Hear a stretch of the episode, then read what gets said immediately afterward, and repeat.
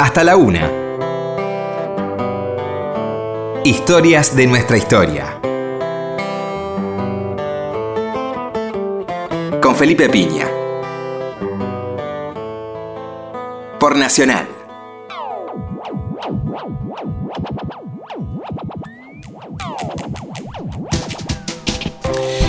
Hola, muy buenas noches, ¿cómo les va? Acá estamos nuevamente en Historia de nuestra historia. ¿Qué tal, Roberto? Hola, Felipe, buenas noches. Bueno, nos toca por el calendario eh, hablar del 12 de octubre. ¿eh?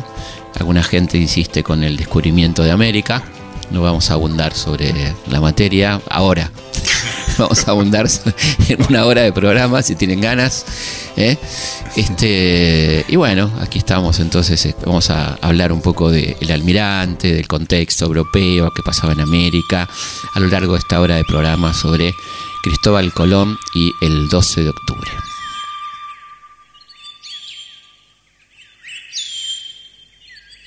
Hubo un tiempo en el que todo era bueno, un tiempo feliz en el que nuestros dioses velaban por nosotros.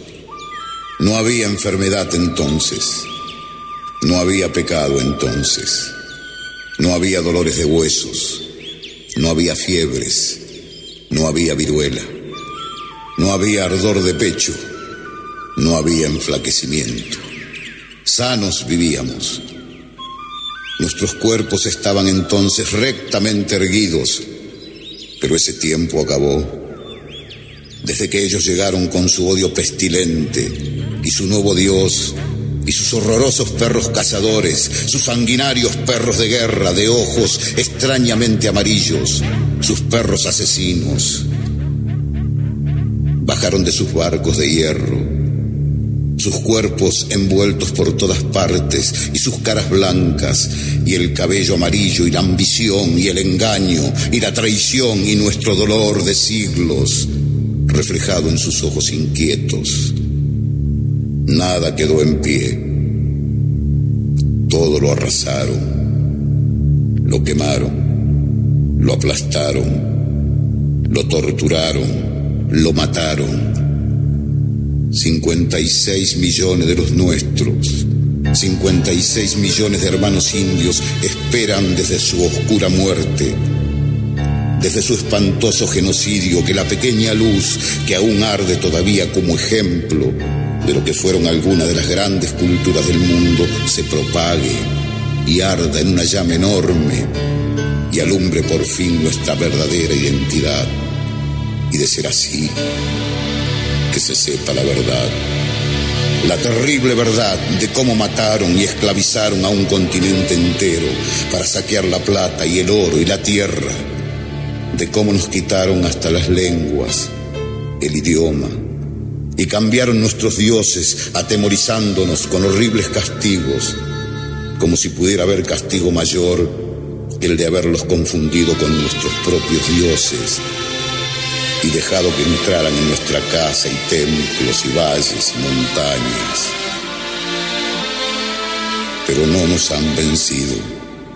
Hoy, al igual que ayer, todavía peleamos por nuestra libertad.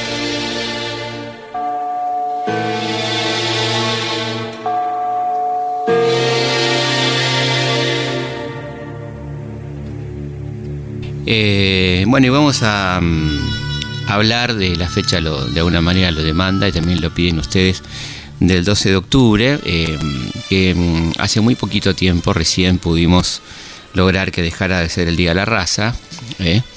A mí no me termina de convencer lo de la diversidad cultural, la verdad. No, me, me, parece como que es excesivamente amplio el término diversidad cultural, ¿no? Uno puede pensar en los inmigrantes italianos, este, judíos, polacos, rusos, franceses, este, eh, no sé, pero no, no se habla puntualmente de, de, América, que es lo de lo que debería hablarse en ese feriado, ¿no? Sería mucho más digno el día de la resistencia a la conquista, algo más explícito me parece a mí que la diversidad cultural eh, hay un Día del Inmigrante, por ejemplo, eh, que, es distinto, ¿no? Yo creo que la diversidad cultural es algo demasiado amplio. Eh, que no a mí personalmente no me conforma y, acá veo que por los gestos que ustedes hacen tampoco ni a Martín Mesuti ni a, ni al querido Roberto Martínez le terminarían de conformar. Yo si lo hubiera sido más explícito, ¿no? De todas maneras es un avance, eh, que no hablemos más de Día de la Raza, un concepto perimido, este, asientífico, si, existe el término, ¿no? A histórico seguro y, sin ningún fundamento científico. Como hemos dicho tantas veces, el concepto de raza no tiene nada que ver con la ciencia, es un concepto que las propias, la propia UNESCO determinó que no es una categoría taxonómica, sino una categoría de clasificación. Se usa hace ya 60 años, el, casi 60 años el concepto de etnia, clasificación lingüística, que tiene mucho más que ver con el pensamiento del pueblo, ¿no? con su forma de pensar. Pensemos que el lenguaje es casi un determinante, condicionante y determinante de la forma de pensar. Por eso son tan difíciles las traducciones, ¿no? Claro. Sí, hasta qué punto se puede traducir. Y esto lo hablábamos, lo veíamos en el Congreso eh, Indígena el otro día, de la dificultad de la traducción. Eh, hay conceptos en, en, lenguas eh, originarias que no tienen su correlato en la lengua española y viceversa. Entonces es difícil realmente traducir eh, una forma de pensar, una forma de sentir, y por eso la lengua sí puede ser un distintivo. Sí. Que hable de, un, de un pueblo, ¿no? Que, que distinga a un pueblo, una forma de, concebir la vida, su religión y, todo esto. Ahora, ¿cuánto pervive de aquellas lenguas en esta lengua la nuestra? Claro, totalmente, a pesar de todo, ¿no? Claro. A pesar de todo. Sí, sí, claro, la palabra canoa, la primera que incorporaron, eh, de, origen de las Antillas, ¿no? probablemente de origen taíno. Eh, bueno, y después tantas, cancha, cancha que es algo que usamos tan cotidianamente, que es un, vocablo de origen quichua, ¿no? Nuestro eh, che. ¿Cómo? Nuestro che. Nuestro che, exactamente, mate, mate, el recipiente.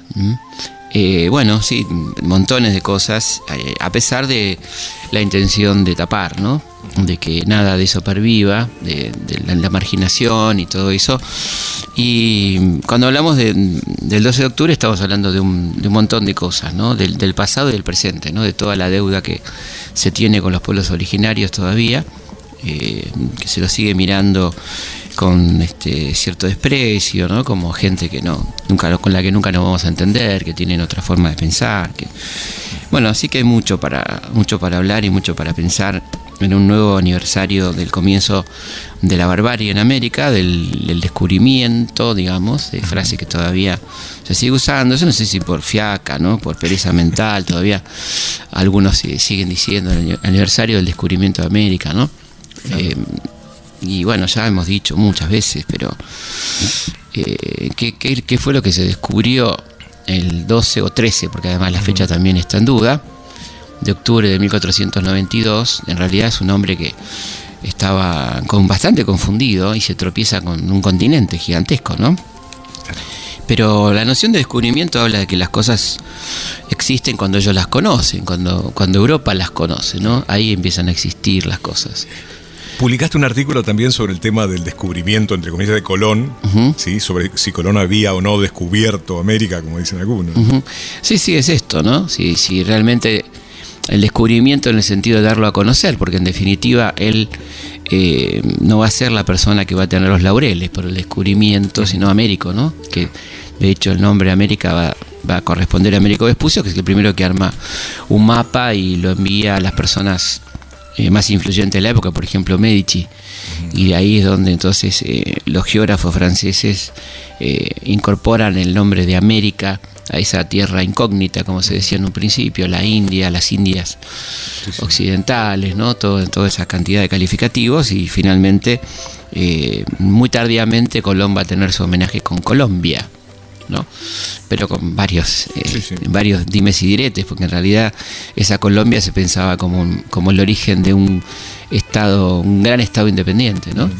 Pero, pero en realidad el, nombre lo va, lo va a tener entonces, este, Américo Vespucio, un interesante personaje, un navegante intrépido, digamos, y no Colón.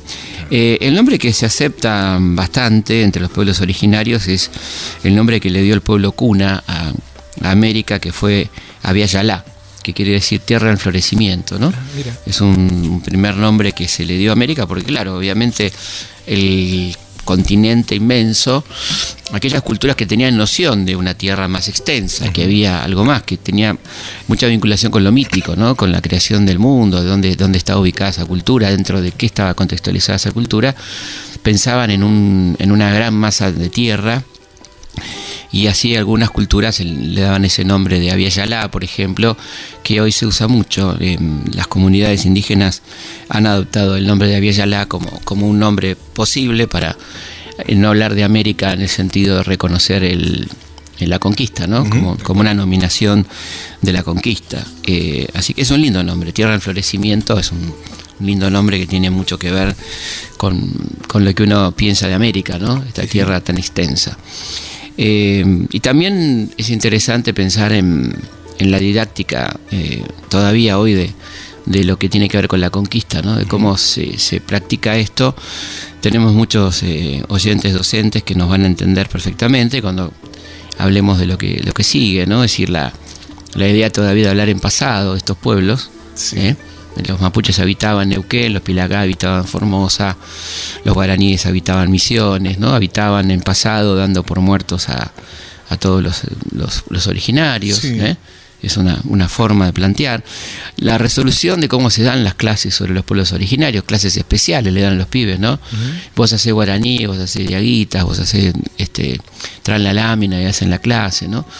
Con lo que eso implica en cuanto a la, al a la valoración que se le da dentro de la temática de la enseñanza, ¿no? Y a la genidad, ¿no? Porque es como que es una cosa que le pasó a otros, digamos. Exactamente, son otros, son otros, efectivamente, son otros. Eh, concepto que uno, que uno ve también en, esto de la historia nacional, no están en la historia nacional, como tampoco están las provincias, ¿no? y hemos dicho acá que es interesante insistir eh, para todos los oyentes de las provincias que la historia regional es historia nacional. No hay historia regional en el sentido único del término porque cada cosa que pasó en Corrientes, en Misiones, en Santa Cruz, eh, forma parte de la historia nacional, porque si no, entendemos la historia nacional como lo que transcurrió en Buenos Aires en vinculación con Buenos Aires, ¿no? que esa es la historia nacional en definitiva. Y un poco, mucho pasa con, con la historia vinculada a los pueblos originarios, ¿no? donde el ninguneo es y sigue siendo extraordinariamente fuerte. La otra cuestión que, me parece interesante es eh, cómo, cómo, fue tratado en cierta forma el patrimonio ¿no? de los pueblos originarios por parte de los conquistadores, por parte de los sacerdotes que llegaron con ellos. ¿no? Fíjate qué interesante lo que dice acá Diego de Landa, el obispo de Yucatán, eh, cuando descubre nada más y nada menos que los códices mayas, esa maravilla, ¿no? El único, eh, uno de los, casi el único pueblo que tenía grafía, ¿no? se está hablando, ahora se está discutiendo el tema de los aztecas, pero los mayas tenían claramente, era un, un pueblo con escritura. Y fíjate lo que dice Diego de Landa, obispo de Yucatán, este, sobre los códices. Hallámosles gran número de libros de estas sus letras, y porque no tenían cosa en que no hubiese superstición y falsedades del demonio, se los quemamos todos, lo cual sentían a maravilla y les daba pena. Claro, eh, fíjese qué lindo, ¿no? La, tolerancia que tenía este encuentro de dos mundos, como se sigue diciendo, ¿no? El encuentro, el encuentro de dos mundos, eh, un mundo que quema lo que no le gusta. ¿eh? Eh, o sea que la superioridad estaba planteada del comienzo, no, posterior. Por supuesto, claro, encontramos falsedades y superstición. En realidad estaba hablando de una religión tan válida como la que él portaba, ¿no es cierto? Eh, y entonces directamente lo dieron a quemar en, en, contexto de lo que luego va a ser en América la Inquisición, ¿no es cierto? ¿Mm? la, instalación de la Inquisición que se va a dedicar a la persecución de la herejía, término que se confunde explícitamente con la práctica de algún tipo de religión por los pueblos originarios, esto de la superstición o la herejía, ¿no? el que, aquel que no aplica la, religión católica, así, así será.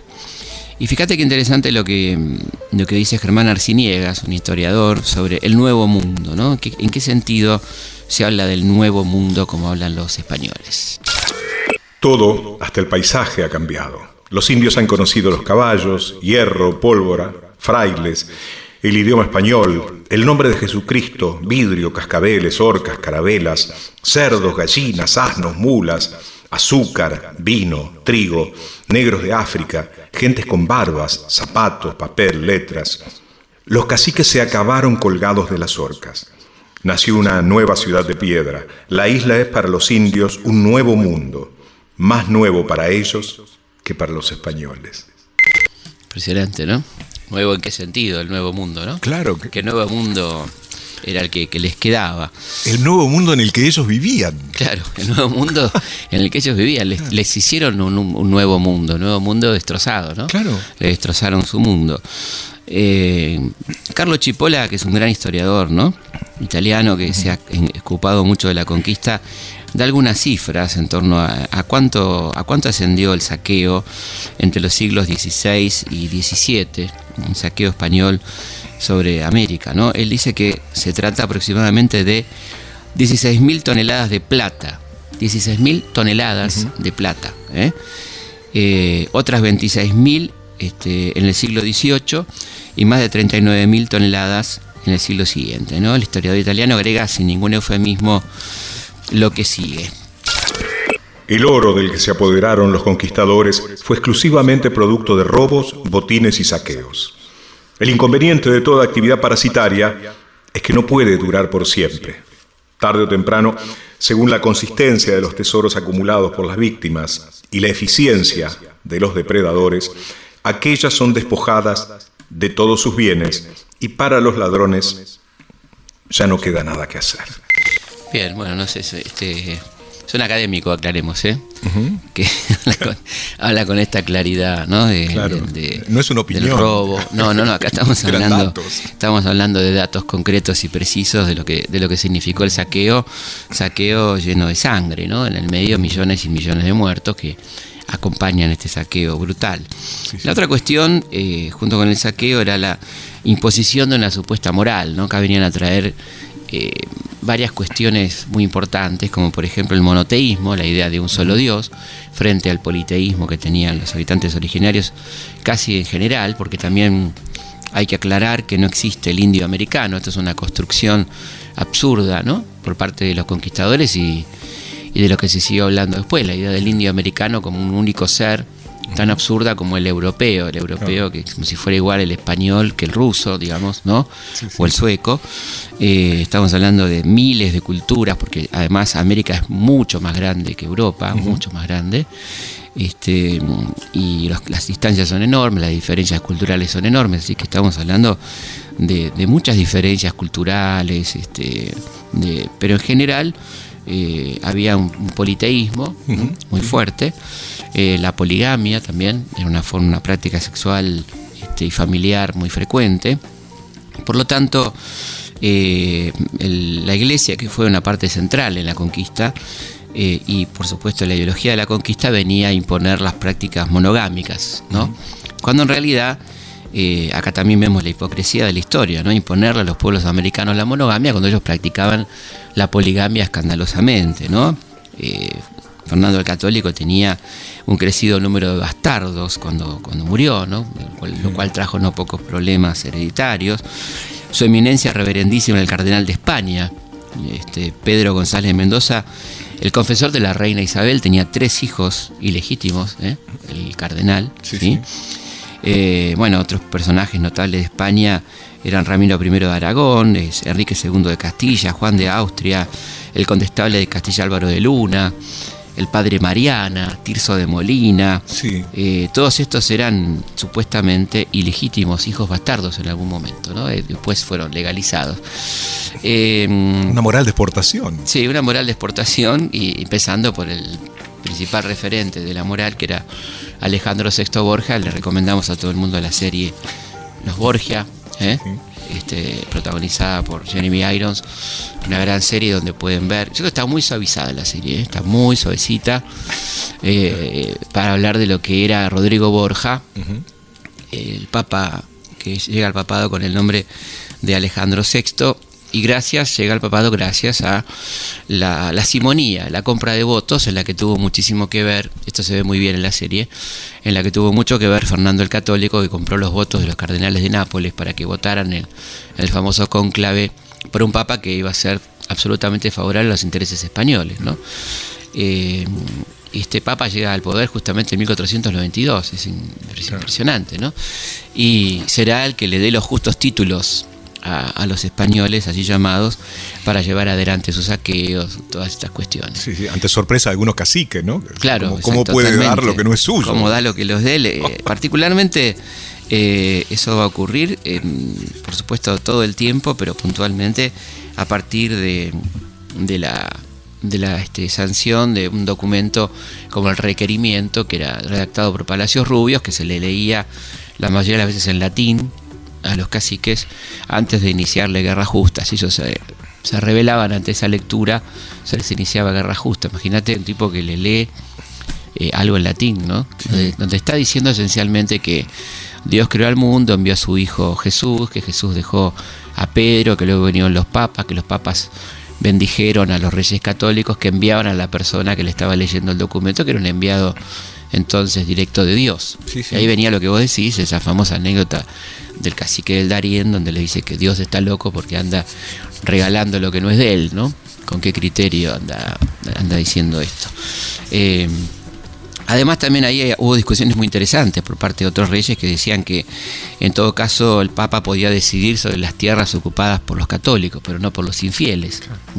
En este sentido, Francisco I, que va a ser uno de los grandes enemigos de, de, España en esta disputa territorial y de poder en aquel momento, dice, bueno, ¿Por qué? ¿Cuál es la jurisdicción papal? ¿Hasta dónde llega la jurisdicción papal? ¿no? ¿Por qué puede andar repartiendo el mundo entre españoles y portugueses?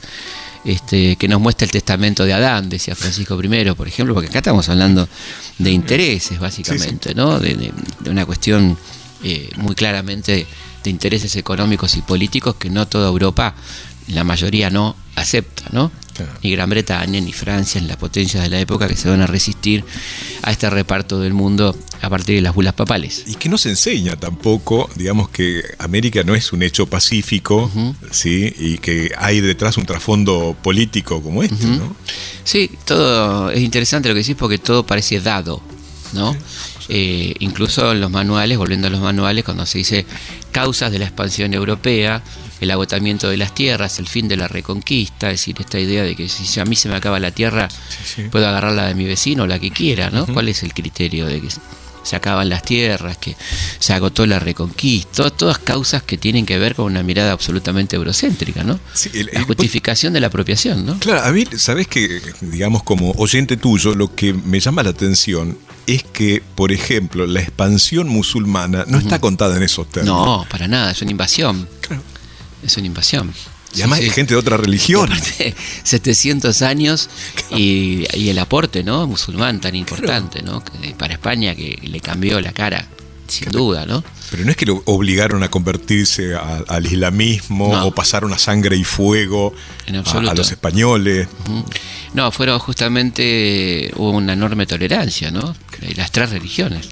Convivían judíos, moros y cristianos. este, hasta que comienza la reconquista, bueno, ahí sí, obviamente, ¿no? Va, tomando otro carácter, pero eh, había una convivencia notable, que en los que van a romper la convivencia definitivamente van a ser los llamados reyes católicos Isabel, Isabel y Fernando, este, con la expulsión de moros y judíos, ¿no? Un hecho de un autoritarismo flagrante, ¿no? Es decir, con una fuerte carga antisemita que tenía eh, en la época un, contenido muy fuerte. Estaban los guetos también en aquel momento, ¿no? En varias partes de Europa.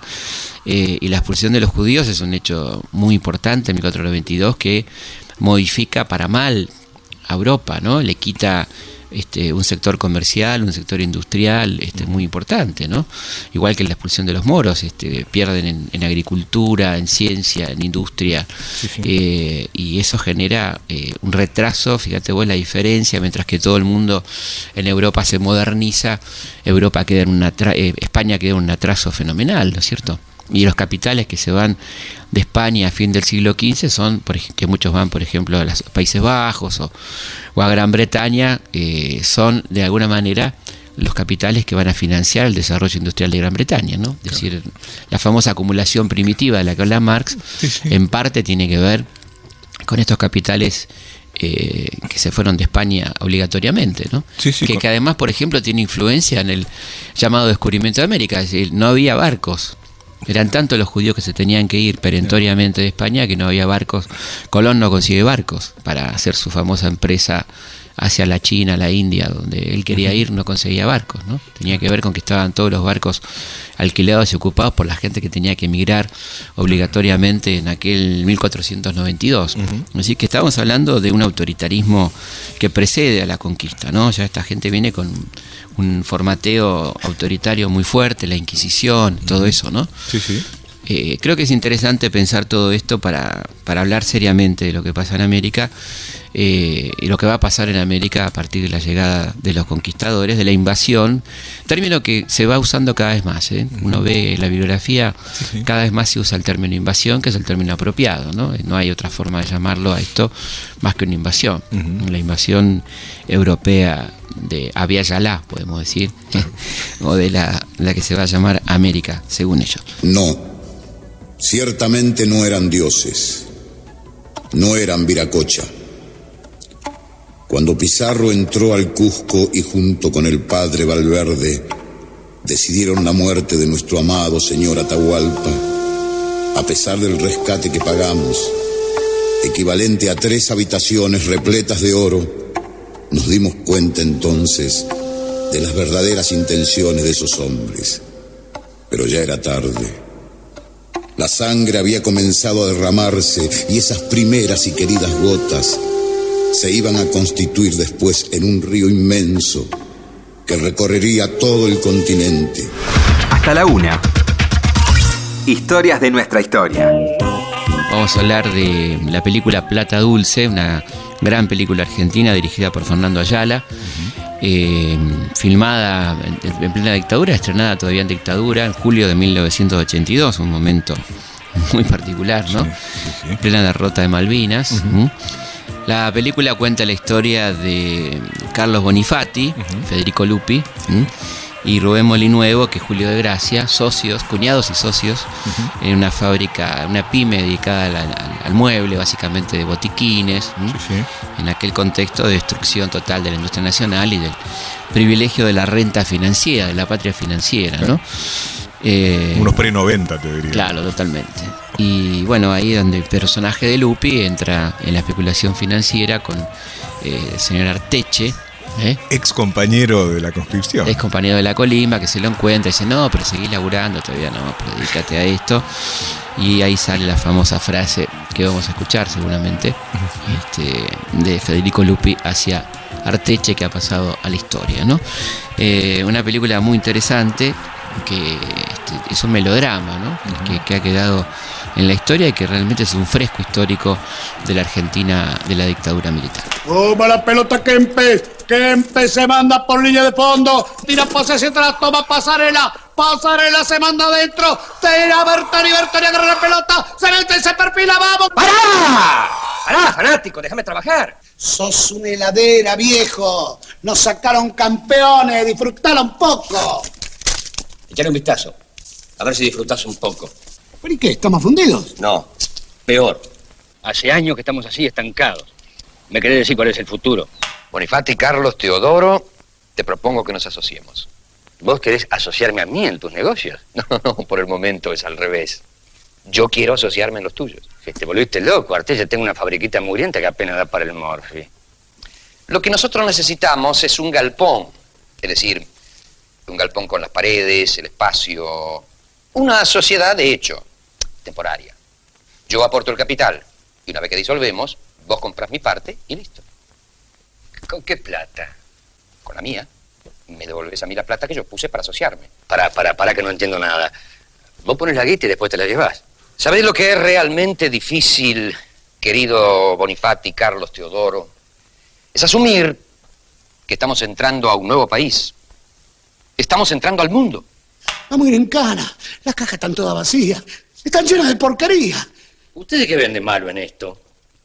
Porque que yo sepa, en este país lo único que está prohibido son las armas y las drogas. Ahora vos aquí encontraste fierros o falopa. No. Y bueno, entonces ¿cuál es el problema? A, mí la quita ganada sin laburar. No me gusta, me da miedo. Está bien. Se devuelve la plata. Pedimos disculpas y, bueno, otra vez a los botiquines. No se devuelve nada. Vamos, chicos. Ayúdenme a arreglar todo esto. Tenele fe, Arteche. Es un águila, créeme. Por algo está donde está. Déjalo maniobrar, hombre. Más sé que maniobra. Total, ¿cuánto nos pueden dar? 20 años. El acta de la última reunión de directorio, señor. Aquí es donde dice director. Pero yo no estuve en ninguna reunión de esa empresa. Escúcheme, Bonifati. En esa reunión se decidió liquidar algunas utilidades. Sin reunión, no hay dividendos. Bueno, ¿cómo lo arreglamos? ¿Qué sé yo? El taller está parado, yo estoy seco. Tenés que refinanciar, Rubén. Es el último consejo que te doy. Vender todo, hacer todo el líquido que puedas. ¿Qué líquido? Cash, cash, ¿me entendés? Haz efectivo y ponelo a trabajar. Y convencete de una vez, en este país, ahora, lo único que da guita es la guita. ¡Apareciste!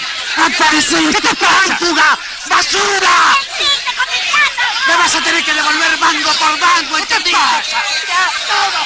¿Pero qué pasa? ¿Por qué tanto escándalo? Está saltando todo, Bonifati.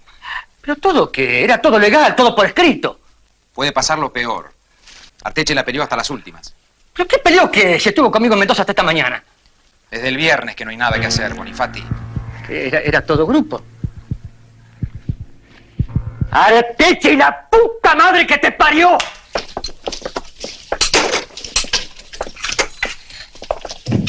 Hola, ¿cómo estás? ¿Qué haces? ¿Cómo estás? Muy bien. Ya lo revisaron en la guardia.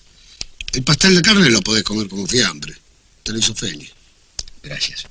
Pero comelo, no lo repartás. ¿Cómo los cagaste a todos? eh? A tu propia familia. La guita de la guita. Cash, cash. Hacé todo el líquido que podás. Pero digo yo, ¿por no te ayudaste que todo podía ser una trampa?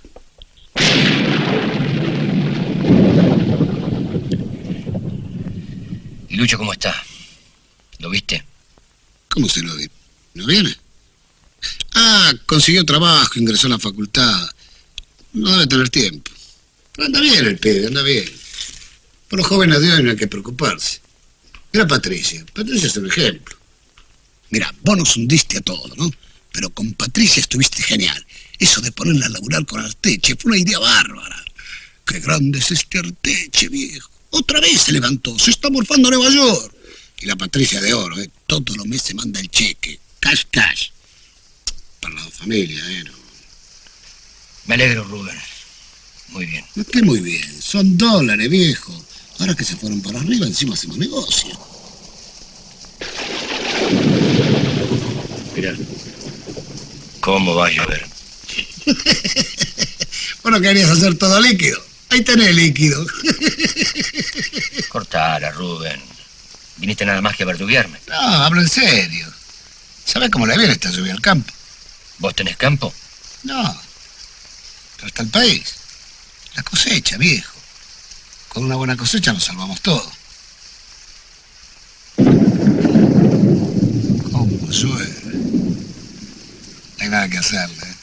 Dios es argentino. ¿Qué, no me crees? Dios es argentino. Vamos a una pausa y seguimos en Historia de nuestra historia. Historias de nuestra historia. Por Nacional. Historias de nuestra historia. Con Felipe Piña. No había descanso para nuestro dolor. No solo moríamos a mano de los conquistadores, sino que a nuestras angustias vinieron a sumarse las enfermedades. Las pestes como la gripe y la viruela, desconocidas hasta entonces en nuestra tierra, cayeron sobre nosotros y la muerte no tuvo piedad. Seguimos entonces eh, hablando de 1492, la- el Día de la Raza, el mal llamado Día de la Raza, Día de la Diversidad Cultural, que dijimos que tampoco nos gusta. ¿eh? Eh, día, proponemos, ya tarde, pero proponemos igual, el Día de la Resistencia a la Conquista, ¿no? Podría ser sí, un- sí. una buena este, una buena forma. Se había hablado hace unos años del 11 de octubre como el último día de dignidad americana también. Pero bueno, eh, sabemos de qué estamos hablando. Hay mucho para, para aclarar. Todavía venimos hablando hace un rato de las cuestiones jurídicas, las cuestiones morales en, torno a la conquista. Una de las cuestiones era los justos títulos es decir, la justicia que tiene España para poder ocupar América, en lo cual yo creo que hay algo interesante para decir, ¿no? En tanta preocupación jurídica eh, y tanto sometimiento y borramiento de la de los pueblos originarios, sus costumbres, sus culturas, hay que hacer un reconocimiento del derecho de propiedad original, ¿no? Es decir, eh, eh, esta idea de, necesitar tanta justificación para la conquista tiene que ver con que en definitiva se sabe que se está haciendo algo notablemente injusto, que es despojar a la gente de lo que tiene, ¿no? Sí, sí. Eh, esto es bastante evidente, ¿no? Sostenedores del derecho de propiedad, por otra parte. Claro, porque fíjate que una de las críticas que le hacía, que, publica Américo Vespucio en su libro, es que esta gente no tiene solución porque no, no reconoce el derecho de propiedad hacia los originarios, ¿no? Dicen que uno de los grandes problemas que tenían los americanos es que no tenían noción del derecho de propiedad. Por, eh, porque realmente no había cultura americana que tuviera el concepto de propiedad privada. Todas, incluso hasta la actualidad, sostienen el derecho de la propiedad comunitaria. La propiedad comunitaria y, la utilidad social comunitaria. ¿no? Eh, no existe la idea del beneficio de la tierra personal, sino que siempre se pensó en algo por el carácter sagrado de la tierra también, ¿no? Como que debía servir a toda la comunidad. Por eso estamos hablando de dos mundos eh, tan absolutamente diferenciados, ¿no? Ahora, no fueron a enseñar el derecho de propiedad. Porque yo decía, bueno, no, mira, la verdad que como ustedes no saben, hay un derecho de propiedad y esto tendrían que dividirlo entre ustedes. No, no, no. No, no, fue a apropiarse directamente, ¿no? Este, quizá con la valiosa excepción de los jesuitas, que aplicaron algún derecho comunitario, también alguna idea de propiedad comunitaria, con todo lo que se puede discutir, realmente fue eh, una, idea, una, posibilidad de, supervivencia y de mantenimiento de algunos elementos culturales, con cierta culturación, como se dice, pero por supuesto, pero eh, fue el día y la noche la gente que estaba dentro de las misiones, de la gente que estaba fuera desprotegida, al alcance de los cazadores de esclavos, particularmente en la zona donde estaban enclavadas las misiones, por ejemplo, ¿no? bueno, el guaraní sobrevive en base también a, a como esa. Y de hecho se produce una enorme dispersión después de la expulsión de los jesuitas en 1767, ¿no? Es decir, toda la zona esa va a quedar dispersa, este, la gente totalmente desorientada en cuanto había que había que hacer porque esencialmente huían de lo que venían a ser los cazadores de esclavos, los famosos bandeirantes, ¿no? Ahora, ¿qué nos enseñaron? Porque así, como nos, así como nos enseñaron, parecía que los jesuitas eran el pasado sí. y liberarse de los jesuitas era el futuro. Totalmente, sí, sí. Sí, eh, bueno, también eso, ¿no? Qué, interesante y qué desconocimiento profundo que hay sobre el espíritu jesuita en ese momento, como algo realmente progresivo dentro de lo que era la dinámica tan dramática de la conquista de América, ¿no? la, creación de una economía comunal, este, la idea de una propiedad comunal en cada una de las misiones, ¿no? la explotación de cultivos este, con la idea de sustentar todo el proyecto, por ejemplo la yerba mate, que es este, le debemos fundamentalmente a los jesuitas la, idea de la yerba mate como explotación eh, comercial y que hoy tengamos yerba tiene mucho que ver con eso, ¿no es cierto? Eh, pero bueno, eso son, son cuestiones excepcionales en medio de un mundo eh, de horror y de dominio que se expandió desde las Antillas hacia el sur, eh, con esta idea de los dioses, ¿no? que, sigue todavía vigente, la idea de la no resistencia, que, este, como hemos dicho, no es así de ninguna manera. Hubo una enorme resistencia que prácticamente no cesó entre 1493, a pocos meses de la llegada de Colón, con la primera resistencia de Caunabó y Anacabona en las Antillas, a lo que uno después podría decir que se incorpora a los ejércitos oficiales de los nuevos estados que van empezando a esbozarse en 1810, ¿no? Inclusive con la conciencia de algunos este, de nuestros próceres, eh, particularmente podemos pensar en Artigas, ¿no? Esa incorporación tan interesante de los pueblos originarios eh, en la ley de tierras. Nuestros hermanos los indios, dice Nuestros hermanos los indios, San Martín, El reglamento para los pueblos de las misiones de Belgrano, ¿no? Son tres personas que piensan en, igualdad de condiciones a los pueblos originarios frente a tanta literatura oprobiosa, la idea de la minoridad, todas esas cosas este, tan horrendas que todavía hoy siguen dando vueltas por ahí, ¿no es cierto? Ahora, ese es un manejo, porque evidentemente si los próceres pensaban de esa manera, ¿por qué cuando escribieron la historia la escribieron de otra, no? Claro, además, este, no, no, es algo que te lo digan demasiado. O sea, no es algo que te, que te lo digan demasiado, es algo que te lo, te lo dejan ahí al pasar. La, la, la idea de, de, Artigas de incorporar a la gente, inclusive dándole a un indio la gobernación de Misiones, ¿no? Como es Andresito, el comandante Andresito, su hijo adoptivo que va a gobernar una zona muy extensa que va entre la provincia de Corrientes y la provincia de Misiones, el único caso de un indio gobernador.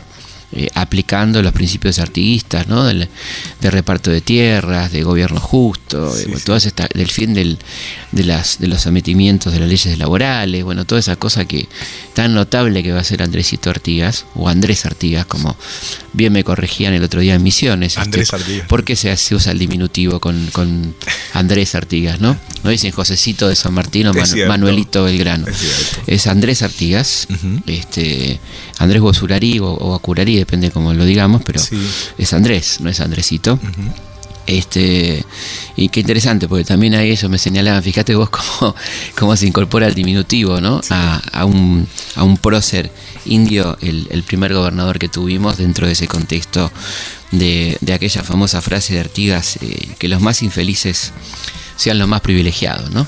Que lo define muy bien a, aquel extraordinario este, comandante de los pueblos libres. Y esta vocación de alguno de presentar como si fuera atraso lo que era justicia. Claro, de la que de la barbarie también, ¿no? el, bárbaro Artigas, el, espíritu maléfico de Artigas, como se decía en algún, en algún contexto y texto, el orgullo de Vicente Fidel López en la carta Mitre, hemos enterrado definitivamente a Artigas, ya no se hablará más de él, ¿no? Y todas esas ilusiones que por suerte, bueno, con mucho costo, todavía se habla, pero eh, qué, difícil era para esta gente rescatar el pasado originario. Qué difícil le fue a Belgrano proponer en 1816 el rey Inca, ¿no? Este, idea original de Francisco de Miranda, la idea de que haya un rey Inca. Eh, aunque sea simbólicamente en el sentido de una monarquía parlamentaria, pero reivindicar a los pueblos originarios, ¿no? Ahora, qué trabajo tan interesante, porque si nosotros vemos cómo sacaron toda la mención de los próceres, que Belgrano promueve un rey inca es una cosa inopinada. Absolutamente, pero eres coherente con ese reglamento de los pueblos de las misiones de diciembre de 1810, que es, según Alberdi en sus bases, uno de los primeros antecedentes constitucionales que tiene la Argentina, donde se habla del fin del castigo corporal, de la igualdad de trato, de las escuelas bilingües. Pensaba en una escuela bilingüe, ¿no? Para una persona ilustrada, digamos, pues esto es lo interesante, ¿no? De una persona con la marca de la ilustración, donde lo originario era sinónimo de atraso. Belgrano dice, no, no, hay que mantener las lenguas y hacer escuelas bilingües. Este, bueno, eh, ahí es donde uno entiende por qué también esta idea de, del Reinca que fue apoyada por Güemes, que fue apoyada por San Martín, ¿eh? esta reivindicación, que no era cualquiera, sino que era ni más ni menos que el hermano de Tupac Amaru, por otro lado el rey inca del que estamos hablando, no era el rey inca, era un tupamaro, digamos, eh, en el sentido que se le daba en aquel momento al término, ¿no? No era una princesa europea que no tenía nada que ver. Claro, como todos esos que querían traer, el, el, zar, este, el hijo del zar, ¿no? Todos esas, esos inventos de los purredones y todos esos muchachos que, que bueno, que que quedan como proyectos este, de país que no fueron, pero no, no, no, se dice, no se habla lo suficiente ni se compara ¿no? con, este otro proyecto que sí tenía que ver con nosotros. Eh, decíamos entonces que prácticamente no hay un año que no haya rebeliones, en América, rebeliones de, caciques, de, mujeres muy bravas, muy rebeldes contra el espíritu español, que contrarían absolutamente esa idea de la inmediata sumisión de América al conquistador, rebeliones de negros, ¿no? De, los estos involuntarios inmigrantes, como ocurrió en Colombia, en la República de Palenque, en Palmares, en, en Brasil, en, la, en el siglo XVII, ¿no es cierto? La República de los Quilombos, ¿eh? los Quilombos que eran estos famosos lugares donde se reunían los negros y que luego pasó a ser una palabra que derivó en prostíbulo. Cuánto desprecio, ¿no? Claro. Es un quilombo, efectivamente. Eh, una palabra de origen angoleño, que hablaba de como de, unas casas grandes, eh, casas comunitarias, como las que usaban también los guaraníes, las tecoas, ¿no? que eran casa donde vivía mucha gente al mismo tiempo. Eh, bueno, todo eso, todo eso pasó en nuestra América contrariamente a lo que se, a esta idea que, se sigue instalando en torno a cómo tenemos que vivir este, ese 12 de octubre. No fue la nuestra una lucha de bárbaros contra seres civilizados. no lo fue. Sencillamente peleábamos por nuestros derechos. Todos los indios diaguitas, abaucanes, malfines, andalgá, yocabil, calchaquíes, luchábamos por el derecho a la tierra de la que éramos dueños. Luchábamos por la dignidad de nuestra comunidad y contra la crueldad con la que nos trataba el invasor. En definitiva, luchábamos por la libertad. Don Juan Chalimín, el bravo cacique, fue nuestro líder y guía. Su sangre es un símbolo para América y la indianidad. Fueron 140 años de luchas. Desde que supimos de la muerte de Atahualpa y sufrimos asimismo las torturas y mutilaciones con que nos castigaban los españoles. Nos habían prometido la protección, nada menos que de Dios, y nos daban en realidad la tragedia y la persecución más atroz. La guerra más cruenta tuvo lugar entre los años 1630 y 1643. Finalmente, nuestro bravo Juan Chalimín fue apresado y posteriormente asesinado y descuartizado. Sus miembros fueron enviados para ser expuestos públicamente a distintas ciudades de nuestro territorio, para escarmiento y temor de nuestros hermanos. Pero la cabeza en lo alto de una pica sonreía, los ojos fieros todavía soñaban con un futuro hermoso de libertad. Eh, creo que tenemos en principio que empezar a, trabajar mucho el tema del lenguaje, como decíamos al principio, negarnos a usar el pasado cuando hablamos de las comunidades originarias, negarnos a, disminuir su cultura, esta idea de que solo sus prácticas religiosas eran supersticiones, mitos y leyendas, cuando estamos hablando de religiones, algunas religiones interesantísimas, con un nivel de profundidad, con cosmogonías impresionante, la cosmogonía guaraní, la cosmogonía huichí, es interesantísima, ¿no? O sea, de cómo se generó el mundo, los dioses, este, la vinculación con la naturaleza, la idea de pedirle permiso al monte para poder cosechar o para poder cazar, ¿no? Y la influencia en las ciencias también, con el tema de la observación de la lluvia, la sequía. Bueno, toda la cuestión de la farmacología indígena, ¿no? Que es tan interesante, que, que ahora se está como redescubriendo cosas que ellos vienen aplicando hace tanto tiempo, ¿no? La stevia, todo esto que, que es una novedad para nosotros, ellos la usan como endulzante hace siglos, por ejemplo, ¿no? La quinoa, bueno, la quinoa, imagínate, ¿no? Que ahora es la gran novedad, pero es interesante porque es cuando algún laboratorio o algún científico de alguna universidad dice la quinoa es. ellos vienen comiendo quinoa hace mil años, ¿no? Más o menos. Eh, era como una de las comidas básicas del imperio incaico. Sí, sí. Eh, negarnos a, hablar de dialectos cuando hablamos de lenguaje, lenguajes complejos, este, sumamente interesantes, ¿no? construcciones lingüísticas que son muy interesantes, sus relatos, ¿eh? Eh, artesanías en lugar de arte. Esta idea de que los pueblos originarios solamente hacen artesanía, que no tienen un arte propio, ¿no? Todas estas cuestiones que son de alguna manera una descalificación y, y la idea eh, con la que empezamos el programa de hablar del presente también de, la conquista, ¿no? de que esto no terminó, que está este ninguneo que comenzó en 1492 con sangre fuego, que tuvo diferentes etapas, que tuvo una conquista del desierto, una conquista del desierto verde, bueno, toda la agresión a los pueblos originarios, las matanzas en diferentes momentos, hoy se continúa con este ninguneo, con esta marginación, con esta este, quitarle los elementos vitales, ¿no? Gente que no tiene cómo vivir, con la sojización. Este, Misiones me contaban el tema de los pinos, ¿no? que este, ahí no crece nada, no hay más de sus productos habituales. La gente no tiene eh, qué comer a partir de las comunidades, a partir de la reforestación que se ha producido en las últimas décadas, ¿no?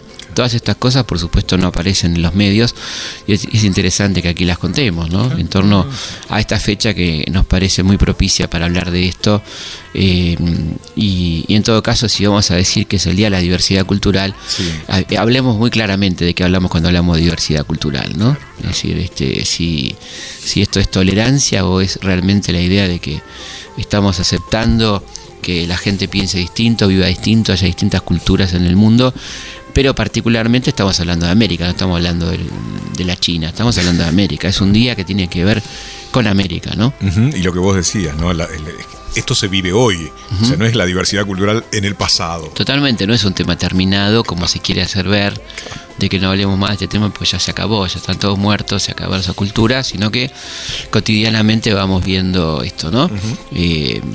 Ahí veían, por ejemplo, una cosa interesante que era el tema de los traductores indígenas en los juicios. Había, eran, había muchos abogados que hablaban de la dificultad que tienen los pueblos originarios cuando tienen algún proceso judicial, porque les traducen literalmente y evidentemente entre ratificación y rectificación que son términos este, judiciales, y no se le explica a la gente qué quiere decir esto, no por ignorancia, sino porque no, no tienen el idioma, no conocen el idioma. Si no hay, entonces tiene que haber traductores conceptuales que le digan qué están firmando cuando firman algo tan diferente que lo puede condenar o liberar como ratificar o rectificar, ¿no? Vos que sos abogado me entendés perfectamente. Mira lo que implica, ¿no? Eh, bueno, fíjate todo lo que todavía hay para hacer en torno a este tema y, este, dedicamos este programa a los pueblos originarios que están muy vivos, muy pujantes y luchando por sus derechos a 500 tantos años del comienzo de la barbarie, un 12 de octubre de 1492. Y nos volvemos a encontrar como siempre la próxima semana, viernes a la noche, madrugada, el sábado, aquí en Historias de nuestra historia. Así íbamos desapareciendo de la faz del continente, lentamente. Nuestros líderes fueron asesinados y la indianidad esclavizada en las minas de oro y plata que eran descubiertas y vaciadas impunemente con el esfuerzo y el dolor de nuestros hermanos. Solamente en Potosí murieron ocho millones de indios por la ambición europea. Ocho millones de muertes es demasiado dolor como para olvidar que fueron causadas solamente por una insaciable sed de poder y riqueza. Cinco siglos de destrucción sistemática y de obliteración cultural han contribuido a la desaparición de tumbas, centros religiosos, poblados y también a la extinción de las artes. No hay excusa para quienes pudieron desde sus lugares tratar de frenar ese proceso de involución cultural. No hay excusa, porque vastas generaciones hemos crecido en la equivocada creencia que nuestros indios eran seres bárbaros y sin inteligencia alguna. Pero la verdad aflora siempre y allí están, para reafirmar su alto valor estético, algunas muestras del arte cerámico, de la escultura en piedra y los tejidos precolombinos que desde el silencio nos golpean con su callada y misteriosa belleza. ¿Qué hubiéramos sido si hubiéramos podido ser en toda nuestra plenitud? Podemos todavía, sin embargo, tratar de reconstruir desde las tinieblas las historias de los pueblos, de los que ni siquiera sus huesos han sido respetados. Historias de nuestra historia. Conducción, Felipe Piña. Co-conducción, Roberto Martínez. Producción, Carlos Suoski. Archivo, Mariano Faín. Edición, Martín Mesuti. Martín Mesuti. Una tierra sin memoria no nos cobijará jamás. Nuestra luz se irá apagando, desamparada morirá. Mas si cada hombre viera la fuente clara de la verdad, y en el viejo fundamento su pensamiento dejará andar. Yo vería donde debe y en ese instante la claridad fundaría un nuevo día bajo este claro azul sin par. Y esta tierra americana florecería. Florecería en paz.